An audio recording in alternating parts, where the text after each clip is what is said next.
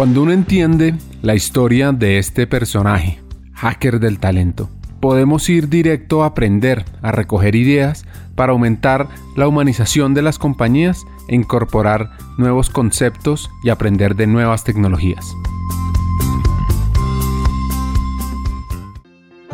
Después de 8 años de estar en JetBlue, de pasar de 6 a 12 mil empleados, Renato pues estaba en su zona de confort y por casualidad recibió una llamada estando en Houston diciéndole que tenían una oferta para, para que él se fuera a trabajar en la mayor aerolínea de Colombia. Y arranca su aventura a Colombia, primero como vicepresidente jurídico y luego en temas de talento humano, incluso hasta CEO encargado. Y David siempre decía, lo que el gran reto de Azul es ser la mejor compañía aérea del mundo. Y este año fue elegida Azul por, por TripAdvisor la mejor aerolínea del mundo. Entonces, esa cultura, cuando conocí a Anco y le conté más o menos cómo era la cultura en Azul, él ya la conocía, él ya oía hablar de la cultura tanto de JetBlue como Azul, fue que me invitó entonces para la posición de recursos humanos, que yo no tenía ninguna experiencia en recursos humanos per se. Yo no, nunca manejé recursos humanos y todo lo que incluye todos los grandes retos que hay en un departamento de recursos humanos, que recursos humanos no es solo cuidar a la gente y cultura, hay toda la parte burocrática que hay que hacerla bien y todo eso. Entonces, tuve y sigo estudiando muchísimo con libros, viendo seminarios, palestras, todo lo que puedo hacer para aprender rápidamente los, los temas de talento humano y mejorar a cada día como persona y como profesional. Entonces, con todo ese conocimiento y experiencia, ¿cómo se crea una cultura? La cultura viene de encima. Si, si tú tienes, y eso lo decía mucho el CEO de Azul, Pedro Janot, eh, no adelanta tener por toda la organización cuadros con la misión, la, la, visión, eh, los principios de la cultura o de lo que queremos hacer, si no aplicamos eso en la práctica, si los empleados no nos ven aplicando desde encima. Eh, entonces, eh, uno de los principios de Azul era el liderazgo por el, ejemplo.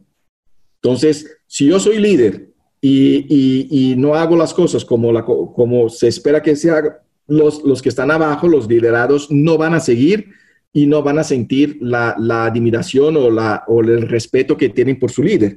Entonces, ese era uno de los principios de Azul, liderazgo, liderazgo por el ejemplo. Y entonces eso venía desde de encima hasta en bajo. Ah, eso era muy importante también. Y celebrar las conquistas, era algo que, en Azul se hacía muchísimo, si Azul ganaba un premio, si Azul tenía mm, alguna, alguna noticia importante, se celebraba muchísimo con todos los empleados, que eso daba una, una, una, una, sensación de pertenencia a la conquista, a la compañía y todo que era muy importante. Es por eso que los líderes de talento y los empleados en general deben entender muy bien que si la cultura que genera su CEO es la que los motiva, los llena, están en el lugar que es. Pero si no, hay que mirar otros horizontes dentro de lo posible. Aprendamos sobre eso. Hay acciones para fortalecer la cultura que se pueden implementar y transmitir a muchos de nuestros oyentes. Entendamos eso que se llama el poder de celebrar las conquistas. O, que las conquistas son de, por ejemplo, ah, Azul gana el premio de mejor eh, consumo de combustible.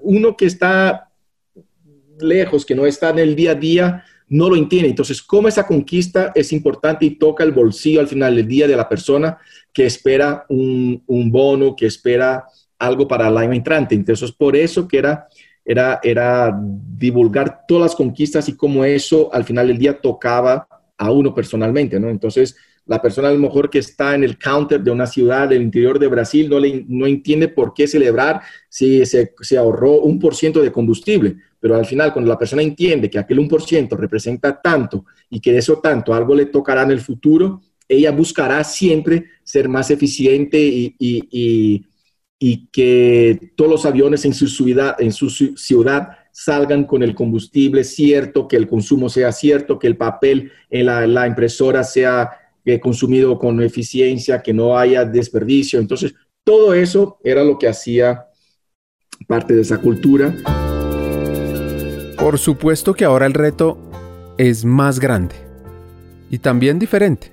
Y que me encantaría ayudar que, que pasar algo de eso o, hacer una cultura ahora diferente eh, en Avianca también. Que Azul es una compañía de 10 años, es una compañía que empezó de cero, entonces hubo la oportunidad.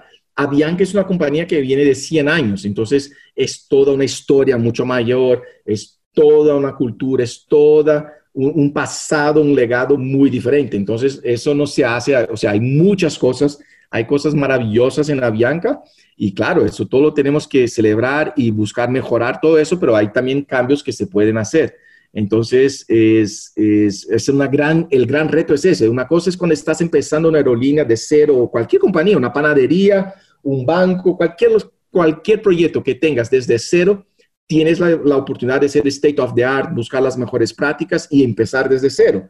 Cuando llegas a una compañía con 100 años y con todos los retos que, viene, que venía pasando a Bianca, eso es, es lo, que, lo que tenemos que pensar y lo que tenemos que hacer. Hagamos una pausa. Hackers del Talento busca humanizar las compañías, compartir experiencias y mejorar la realidad laboral en Hispanoamérica. Necesitamos de una comunidad, porque solos imposible. Así que tu apoyo es fundamental. ¿Cómo? Compartiendo nuestros episodios por WhatsApp, por las redes sociales, suscribiéndote a nuestras plataformas y comentando.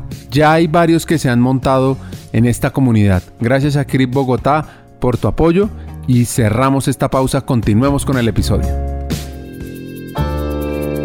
En esa evolución, Renato ha tenido cuantos retos se imaginen. Para oír esta parte de la historia, les quiero pedir un inmenso favor. Imagínense que ustedes son Renato.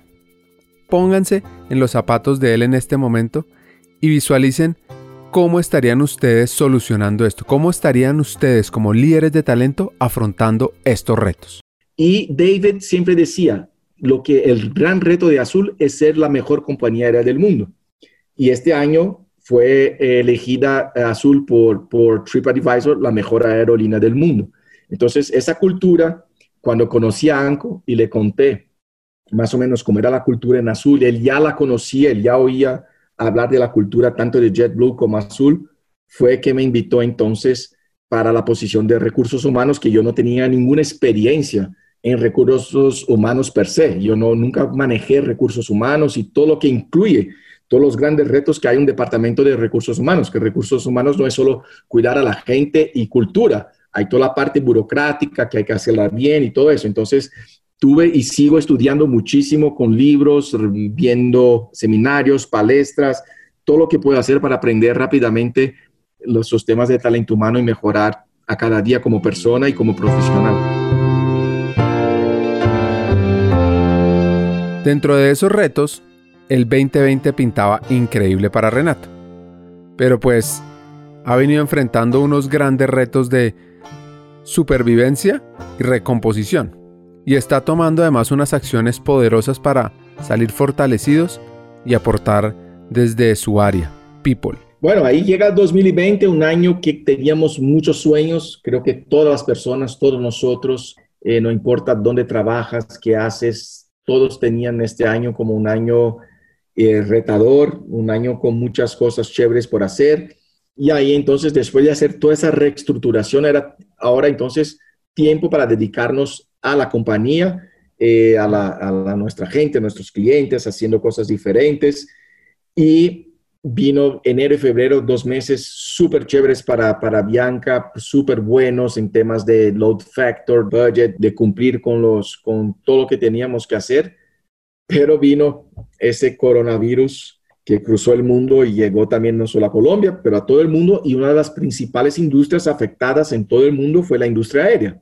No hay una aerolínea que, no, que hoy eh, no esté con aviones en el suelo o que tenga gente eh, que terminó contratos de trabajo o despidió gente o puso gente en, en licencia no remunerada o cualquier otro tipo de, de estrategia porque una cosa es clara, todos sabemos, las aerolíneas, el mercado, la industria de aviación no será la misma de como era febrero de 2020. Entonces, ahora tenemos dos momentos. El primer momento que, estamos viviendo y que, ojalá termine pronto es la crisis. ¿Cómo sobrevivir durante esos meses de, pandemia? el gran reto que tuvimos en Avianca es que todos los países donde operábamos cerraron los cielos y las fronteras todos los aviones, con excepción de, los aviones cargueros que siguieron la operación carguera, siguió operando y unos pocos vuelos humanitarios, teníamos la operación en el suelo. O sea, eso significaba que no había ingresos, no había trabajo, no había lo que hacer. Y bueno, entonces en marzo, cuando vino eso, bueno, 30 días, abril, eh, preparémonos para, para, para mayo. Pasa abril, viene mayo, preparémonos para junio. Y así fue hasta el primero de septiembre cuando aquí en Colombia volvimos a volar con doméstico con una capacidad muy, muy, muy chiquita en comparación, muy reducida en comparación a lo que era la aerolínea en, febrero de 2020 o a, mitad de marzo de 2020. Entonces, ¿qué hacer con los empleados? ¿Qué hacer con la confianza de los empleados? ¿Qué hacer mientras, eh, cómo, cómo cuidar de la caja de la compañía? mientras no hay ingresos. Entonces, eso fue el gran reto. Tuvimos que tomar decisiones duras, difíciles, decisiones que para nada fueron populares, pero fue la única manera que encontramos. Entonces tuvimos que hacer varios programas de licencia no remunerada, suspender bajo la, emergencia sanitaria y la fuerza mayor que tenemos, suspender contratos de trabajo y es importante que la fuerza mayor no termina cuando vuelvan los vuelos o cuando abran los cielos, porque el, estrago, el daño que hizo a la compañía va a durar año y medio, dos, tres años. No sabemos cuándo Avianca se recuperará o las aerolíneas en, en general se recuperarán y volverán, volverán a lo que era antes. Una cosa todos ya sabemos, la industria no será lo que era al principio del año y será por lo menos un 40% más pequeña de lo que fue o de lo que era cuando esté en su tope en los próximos años. Entonces, ¿cómo hacer para adecuar la compañía a esta nueva realidad?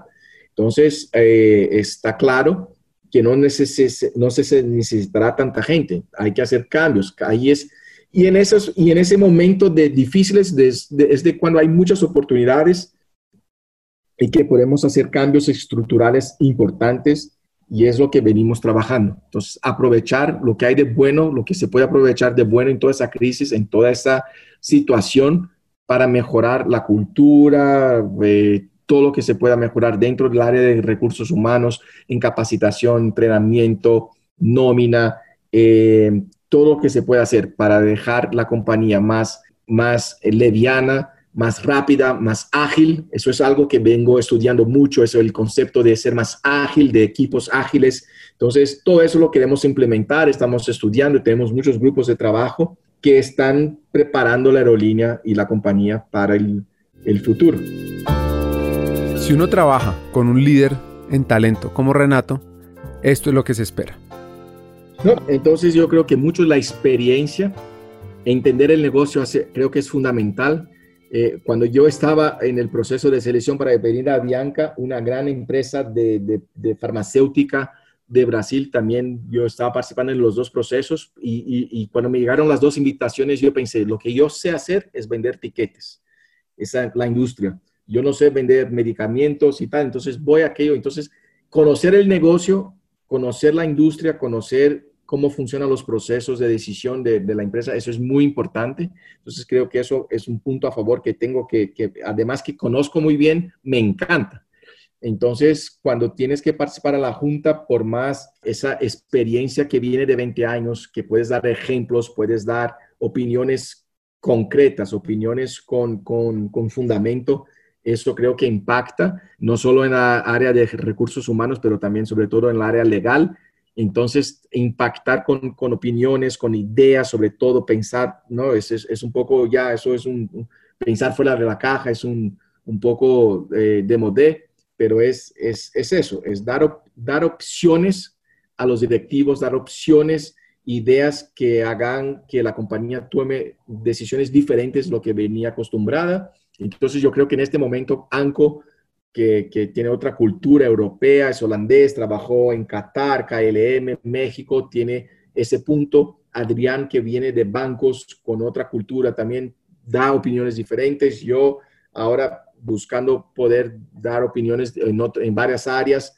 y entonces creo que esa diversidad de opiniones, de culturas, pero todos buscando el mejor de la compañía, creo que es lo que lo que impacta a los directivos y no solo los eh, directivos de junta, pero en todos los, comités que tenemos internos en Avianca, los grupos, el ELT, el Executive Leadership Team, que son los, el C-Level de la compañía, los demás vicepresidentes. Entonces, es eso, es impactar de manera que darles otra cosa que, que, a mí me encanta, que mi equipo sabe bien, yo desde el principio, es delegar y no estar encima, dejar que la gente hable con otras áreas, que tomen decisiones, o sea, delegar a las personas ciertas con el poder cierto para que puedan eh, eh, influenciar los demás y, tomar decisiones. Entonces, eh, yo veo muchas, muchas empresas o muchos ejecutivos que no dejan el CEO hablar con un director del área porque si la persona no está, yo no tengo ningún problema. Yo confío en mi equipo y quiero que me, para desarrollar, el equipo, que ellos tienen que tener retos. Entonces, si el CEO llama a mi director jurídico, mi director de, regulatorio, mi director legal de flota, ellos, yo tengo que tener la confianza que ellos están preparados y saben que, yo que ellos van a dar la respuesta correcta al CEO. Y veo mucha gente hoy, todavía pasa eso, en muchas industrias, eh, el jefe no, no deja que su equipo hable o tenga esos retos, esas conversaciones con gente hacia arriba. Y eso es algo que, que, que, busco también, no solo lo hacía en Azul, en Avianca también desarrollar el equipo para que todos puedan tomar decisiones, impactar las demás áreas, porque a lo mejor yo no estoy el día a día con los gerentes o analistas, pero si el, el, director, el gerente puede impactar también las decisiones que se toman en niveles más bajos, eso es muy importante. Vámonos entonces a las conclusiones del lado A y del lado B. Hay tres hacks que nos llevamos. Uno, evangelizar.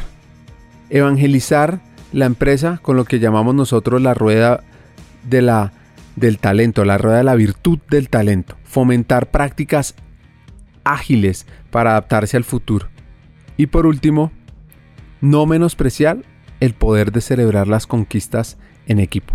Nos vemos en el siguiente episodio y sigamos hackeando el talento.